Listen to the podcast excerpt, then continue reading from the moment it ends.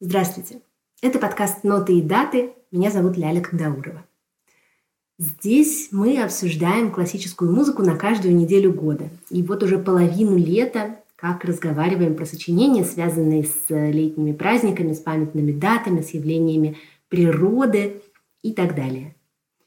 Июль выдался в Москве богатым на внезапные театральные ливни. Поэтому сегодня речь пойдет про музыку, тематически связанную с дождем – это маленькая фортепианная пьеса Клода Дебюсси, принадлежащая его циклу «Эстампы» 1903 года. Часто ее, впрочем, играют отдельно в качестве такого эффектного концертного номера. И мы сегодня поговорим про цикл в целом и будем обсуждать подробно третий и последний из эстампов, знаменитую пьесу «Сады под дождем». Мы обсудим с вами биографию Дебюсси к моменту написания этой чудесной пьесы, поговорим о том, что такое музыкальный импрессионизм, и в самом конце наметим пару моментов, которые интересно не пропустить, слушая эту пьесу.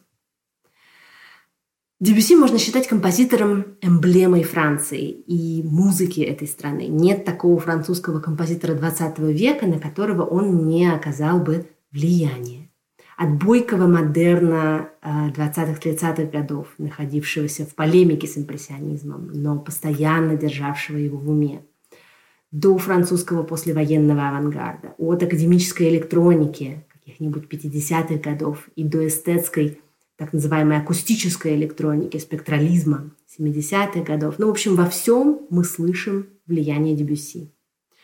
Чуть раньше мы обсуждали в одной из серий французского гения Оливье Мессиана. Может быть, вы помните. Так вот, влияние Дебюсси на этого мастера тоже было колоссальным, о чем сам Мессиан многократно писал. В Дебюсси сошлись сразу многие черты французской музыки. Это рафинированность, изящество, любовь к изысканной отделке, ярким, зримым образом. Это страсть к тонкой игре тембровых оттенков. Это моторное танцевальное начало, которое пришло из барокко. Вообще говоря, Клод Дебюсси мы сразу вспоминаем направление, ярчайшим представителем которого являлся великий француз. Я уже его коротко назвала. Это музыкальный импрессионизм. Импрессионизм был мимолетным, существовавшим в течение примерно 20 лет, но очень влиятельным течением. С импрессионизма официально начинается в музыке история 20 века. Тут надо, конечно, сказать, что сам Дебюсси не выносил этот термин, очень не любил именоваться импрессионистом, он предпочитал относить себя к символизму, потому что ему была близка поэзия французских символистов. Он писал музыку на их стихи, разделял их эстетику, отчасти разделял их круг. Тем не менее, история распорядилась иначе. Сейчас ассоциация Дебюсси и импрессионизм нерушима. Попозже расскажу, почему и в чем заключается связь. Давайте сначала немножко про биографию. Дебюсси родился в 1862 году. Он таким образом на два года младше Густава Малера и на 13 лет старше Мариса Равеля. Местом его рождения было местечко Сен-Жермен-Англе, это к северо-западу от Парижа. Он был старшим из пятерых детей. Семья Дебюсси была простой. Мама была швеей, отец морским пехотинцем, который открыл лавку фаянсовых изделий. Позже дело его захерело, и семья перебралась в Париж, где он устроился на типографскую фабрику. Семья не была музыкальной, но мальчика начали учить играть на фортепиано в семилетнем возрасте по настоянию тетки. Одной из первых частных преподавательниц Дебюсси была женщина по имени Антуанетта Флора Матте – которая приходилась тещей поэту Полю Верлену, великому французскому поэту на 18 лет старше Дебюсси. Позже на стихи Верлена Дебюсси будет писать музыку, такой вот маленький мир. Талант мальчика был очевидным, хотя он учился с самого начала спустя рукава. В 11 лет он был зачислен в Парижскую консерваторию, где провел следующее десятилетие своей жизни, изучая историю музыки, теорию музыки, композицию и фортепиано. Учителями Дебюси были легенды французской музыки. Игре на органе, например, он учился у великого франко-бельгийского композитора Сезара Франка, про которого когда-нибудь мы с вами обязательно поговорим. Его педагогом по специальности, пока он э, учился как пианист, был Антуан Мармантель, прямой потомок философа и писателя XVIII века Жана Франсуа Мармантеля и очень хороший педагог. Дебюси был обаятельным, но, как я уже обмолвилась, неряшливым и неусердным учеником. Собственно, поэтому он не стал пианистом. В какой-то момент очередной экзамен был сдан неудачно, и он лишился права продолжать занятия по курсу фортепиано, сосредоточившись на композиции. Среди достоинств Дебюси пианиста было, правда, фантастическое умение читать с листа, благодаря которому некоторое время он провел в России. Если вы живете в Москве или бываете там, то как-нибудь, гуляя между Красными воротами и Чистыми прудами, найдите неподалеку от гигантского дома, который строил позже Ле Корбюзье, неприметный зеленый особнячок на пересечении Малого Харитоньевского переулка и Мясницкой улицы. Этот дом в середине XIX века принадлежал некоторому сенатору, и там бывал на домашних концертах во время своих московских гастролей никто иной, как Ференц Лист, суперзвезда европейской музыки XIX века. Но нас сегодня интересуют чуть-чуть более поздние обстоятельства. Потом этот дом купила семья фон Мек. Может быть, вы знакомы с фамилией ближайшего друга, а, корреспондентки и финансовой благодетельницы Петра Ильича Чайковского – Надежды Филаретовны фон Мек. Она была русской женщиной фантастической предприимчивости ума и громадных внутренних сил, как-то надоумевшей своего мужа немца вложиться в железные дороги, когда история железнодорожной промышленности в России только начиналась. В результате фон Мек стал магнатом, и после его смерти его вдова Надежда Филаретовна могла позволить себе предводительствовать колоссальным домом, который был наводнен детьми, семьями уже подросших детей, учителями еще не подросших детей и так далее, а также вкладываться в искусство. Вот, например, содержать Чайковского. В качестве домашнего пианиста фон Мек в Москву и приезжал многократно молодой Дебюсси. В первый раз ему было, по-моему, 18 лет. Правда, в письме Чайковскому Надежда Филаретовна пишет, что он совершенное дитя и выглядит лет на 15. Его умение очень быстро и очень чисто читать с листа пришлось ко двору, потому что у пианиста, который обеспечивает дом музыкой, никогда нет времени что-то учить. Тебе нужно быстро и гладко играть то, что перед тобой поставили, как если бы ты был ну, домашним проигрывателем. Между фон Мек и Чайковским существовала договоренность о том, что они никогда не будут встречаться – но когда Надежды Филаретны не было дома, Чайковский, разумеется, тоже останавливался в зеленом особнячке на чистых прудах, о чем повествует мемориальная табличка. Таким образом, это место стало точкой, где в разное время музицировали Ференц Лист, Петр Ильич Чайковский и Клод Дебюсси, такие три эпохи. Дебюси путешествовал с фонмеками по всей Европе, учил их детей играть на фортепиано, вошел в состав так называемого трио имени мадам фон Мек с русским виолончелистом и скрипачом, играл бесконечные фортепианные переложения балетной музыки Чайковского, потому что в этом доме, понятное дело, существовал культ Петра Ильича. Но с ним самим так и не встретился. Набрасывал даже посвященную фон Мек симфонию, первую и последнюю в своей жизни, которую не завершил. Позже Дебюсси в симфоническом жанре не работал. Его пребывание в русской семье окончилось бесславно. Дебюсси влюбился в дочку Надежды Филаретовны Соню, попросил ее руки, но получил отказ и намек на то, что лучше бы ему немедленно покинуть их дом. Вообще истории любовных увлечений Дебюси многочисленны и запутанны. В юности он крутил бурный многолетний роман с женщиной, которая занималась пением в классе, где он служил аккомпаниатором, одновременно умудряясь дружить с ее мужем-чиновником. Позже он был замечен в двух любовных историях одновременно, вызвав шквал неодобрения анонимных писем в французском обществе, обвинявших его в финансовой неблагодежности, в безнравственности, в авантюризме – на своей будущей жене Лили он женился, грозя, что убьет себя от любви.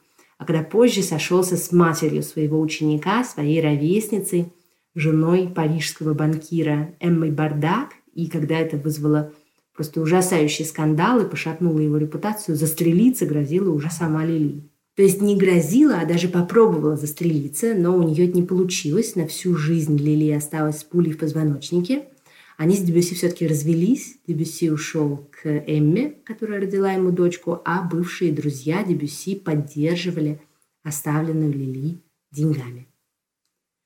Со своим преподавателем по композиции Дебюсси тоже испортил отношения, но уже не из-за авантюризма, а потому что с самого начала чувствовал свою принадлежность к какому-то другому, отличавшемуся от канонического романтизма, которому его учили, музыкальному стилю он получил так называемую Большую римскую премию, французскую награду, позволявшую лучшему ученику консерваторского курса отправиться в Рим на виллу Медичи, чтобы писать там музыку, прикасаясь к великой итальянской традиции и отправляя результаты работы в Париж на оценку жюри.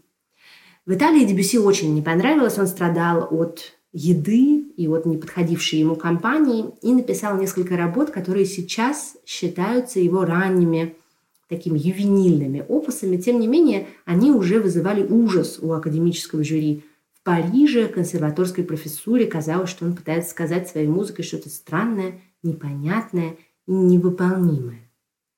Кроме еды и компании, источником страданий для Дебюсси в Италии оказалась итальянская опера XIX века. Зато ему очень понравилась ренессансная итальянская полифония, свободная от штампов и от излишеств романтизма, прохладная, бесстрастная и чистая. В 27 лет он приехал в Париж и ненадолго стал вагнерианцем, услышав первый акт оперы «Тристан и Изольда» Вагнера. Жаркая чувственность зрелого немецкого романтизма со временем стала вызывать у Дебюсси сарказм. И после нескольких поездок в Байройт, Вагнеровский город, где проходил фестиваль вагнеровской музыки, Дебюсси открестился от музыки Вагнера как от чересчур тевтонской – Однако оттенки вагнеровской гармонии, про которую мы с вами говорили, уже обсуждая Карла Нильсена, вот эти все сложнейшие переливы звуковых полутонов, такая особая вагнеровская красочность, это осталось Дебюси навсегда. Наконец, еще одним влиянием стал на Дебюси гамелан. Это ансамбль индонезийских ударных, услышанный им в 1889 году на Всемирной выставке, той самой, на которой была открыта Эйфелева башня. Конструкция из гонгов, колокольчиков, барабанчиков, издающая звук, напоминающий исполинскую музыкальную шкатулку. Гамелан просто обезоруживающе красив в чисто звуковом фоническом смысле. При этом он звучит экзотично, отстраненно, холодновато. Именно эта эмоциональная разряженность, превосходство эстетического компонента над нарративным и этическим Дебюсси и привлекли. К разговору об эстетике еще одно влияние. В тот же год в Париж приезжает Николай Андреевич Римский Корсаков, дирижируя концертами собственной музыки. Многоцветие и тембровая звукопись Корсаковского оркестра, знаменитая тембровая феерия, на которую был способен крупнейший и, пожалуй, самый главный оркестровщик XIX века, ну, наряду, кстати, с французом Гектором Берлиозом. Все это поразило Дебюсси. Из этих влияний ренессансная музыка вагнеровская гармония, индонезийский гамелан, оркестровки римского Корсакова. Ну и из гения самого Дебюсси сложился его абсолютно уникальный стиль. Официальным рождением его стала сенсационная симфоническая работа Дебюсси 1894 года, знаменитый послеполуденный отдых Фавна, всколыхнувшая французскую артистическую жизнь. Незадолго до этого Дебюсси дружил с э, французским анфан Териблем Эриком Сати, который работал тогда топером в кабаре «Черный кот» и разделял богемную жизнь с ее весельем, нищетой, алкоголем и кабарешными радостями. После Фавна и уж подавно к нулевым годам XX века, то есть спустя 10 лет, Дебюсси завоевал статус и вес. Его сочинения часто скандальные, как любила французская публика, но неизменно при приковывавшие к себе внимание, мало-помалу осознались как самое значительное, что происходило тогда во французской культуре. В чем же новизна импрессионизма в музыке? Почему мы называем это направление именно импрессионизмом? В чем его связь с живописью Мане, Писаро, Ренуара и других художников, которые многим хорошо известны? Мы привыкли связывать импрессионизм с живописью. Однако в музыке это влияние оказалось ничуть не менее этапным и заметным. Композиторы-импрессионисты, тут надо сказать, что чаще всего к ним, кроме Дебюсси, причисляют молодого Равеля в начале его пути до Первой мировой войны, примерно на 15-20 лет запаздывали относительно художников. Если художественный импрессионизм оформляется в 70-е годы, то музыкальный в 90-е годы XIX века. Параллели между живописью и музыкой мы, конечно, можем провести не во всем. Это все-таки разные искусства, оперирующие разными инструментами – но сходство в воззрении на искусство и в художественном методе между художниками и композиторами-импрессионистами точно есть. Вы помните, наверное, что художники-импрессионисты писали мир в его текучести, в его мимолетной ежесекундной изменчивости.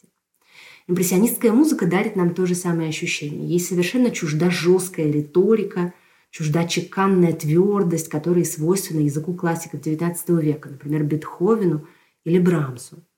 Наоборот, импрессионизм стремится к созданию подвижного, летучего, эфирного звукового мира. Так происходит потому, что неустойчивые созвучия, диссонансы в импрессионистской музыке совершенно не чувствуют себя обязанными стремиться в устойчивой, то есть в консонансы. В течение трех столетий до этого диссонанс непременно тяготел к консонансу, стремился к нему. Между прочно и зыбко звучащими гармониями была четкая субординация. В импрессионизме эта субординация ослаблена или отсутствует. Больше нет центра и периферии, устоя и неустоя.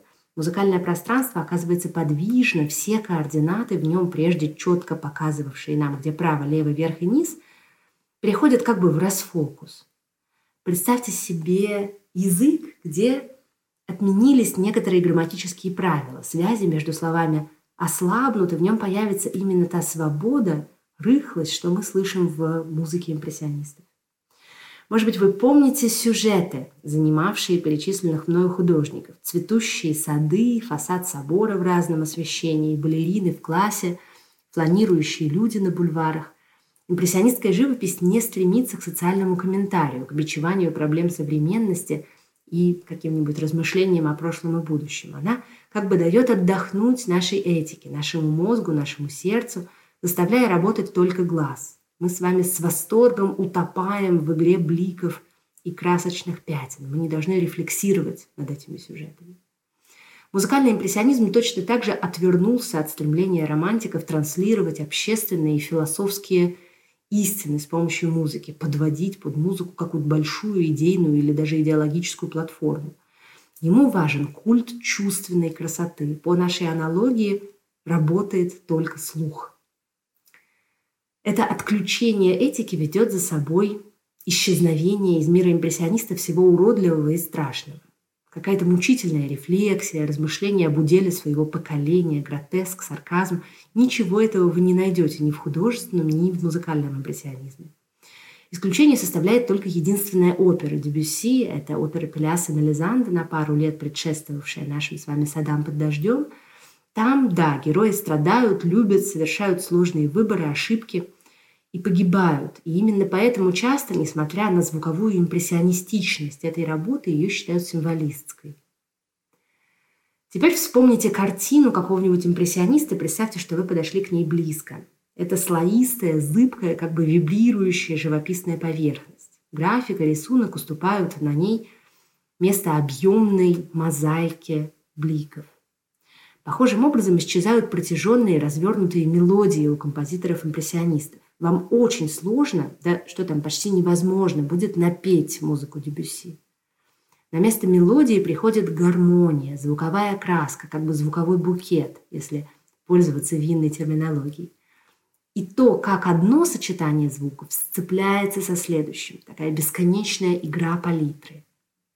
А на место мелодии, как в наших садах, приходят короткие подвижные мотивы, звуковые точки, зовы из нескольких точек, из трех-пяти нот, не больше.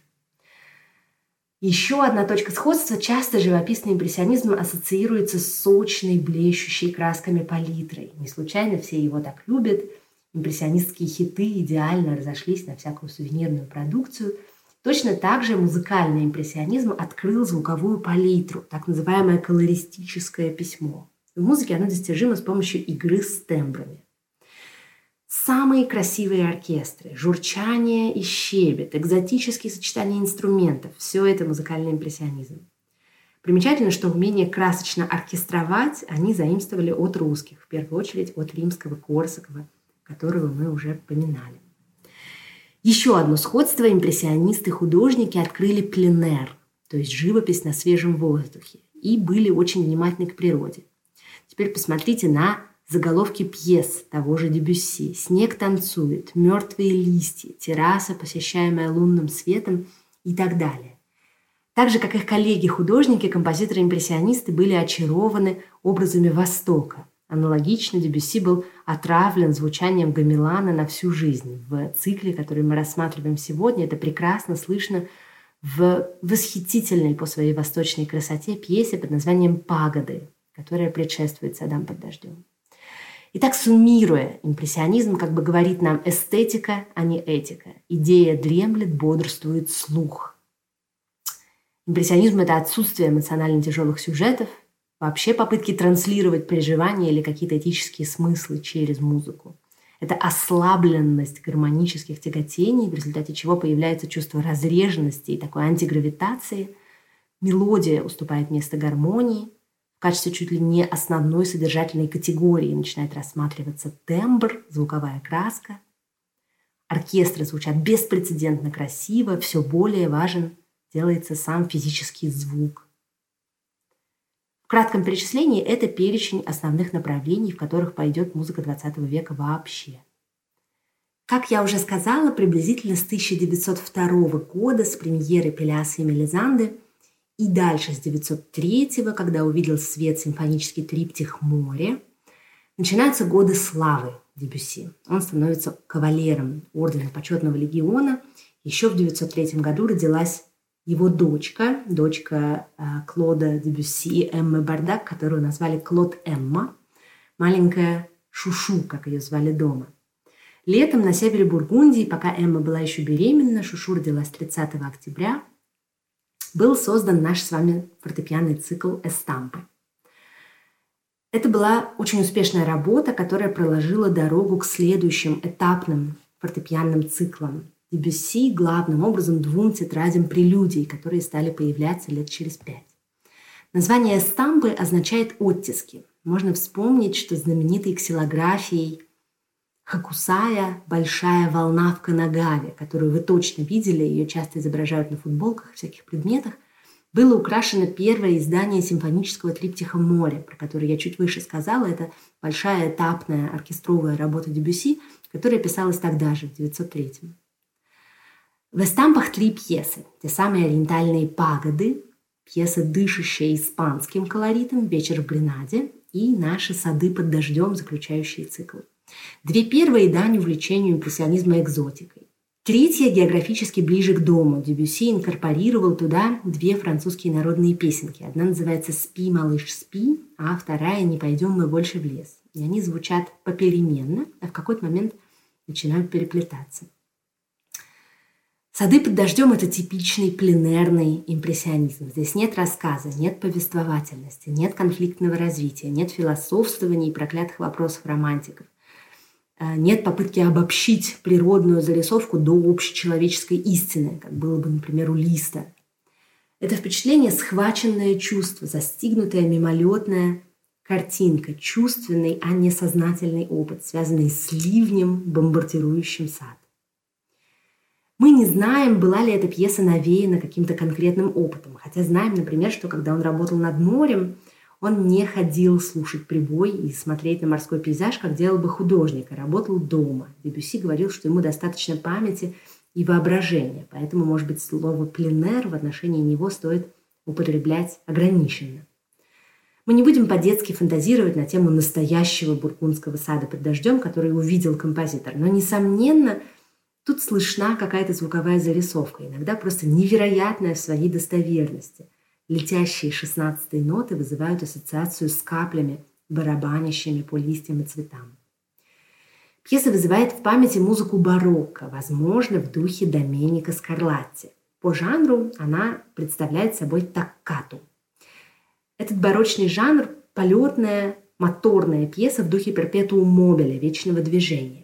Представьте себе сухую, чуть металлическую звучность клавесина в потоке звуковых бусин, бьющих фонтаном быстрых-быстрых-быстрых нот. Это токката. Конечно, пьеса Дебюсси написана для фортепиано, не для какого-нибудь клавесина, но токкатность фактуры, ее быстрый трепет, дробь рассыпающихся брызг как бы держит в уме барокко и суховатый бисерный саунд клавесина.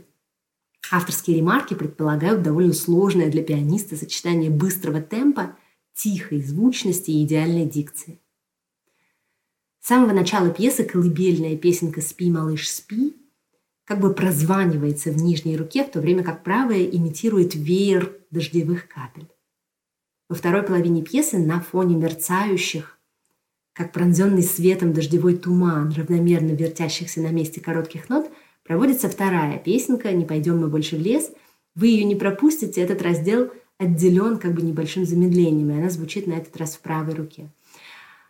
А вот потом две песенки как бы переплетаются, звуковой туман уходит в правую, левая напоминает нам про колыбельную, с которой начинался эстампа, но подходим к кульминации, не пропустите ее, с плещущими из руки в руку волнами ломаных аккордов и басами, как бы восходящими вверх по лестнице.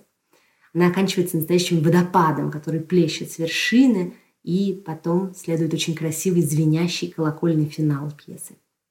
Эстамп кончается гармоническим просветлением. Тут можно усмотреть и внезапный выход солнца, и в взлетающем ввысь пассаже, который завершает ее в последних тактах, удар грома.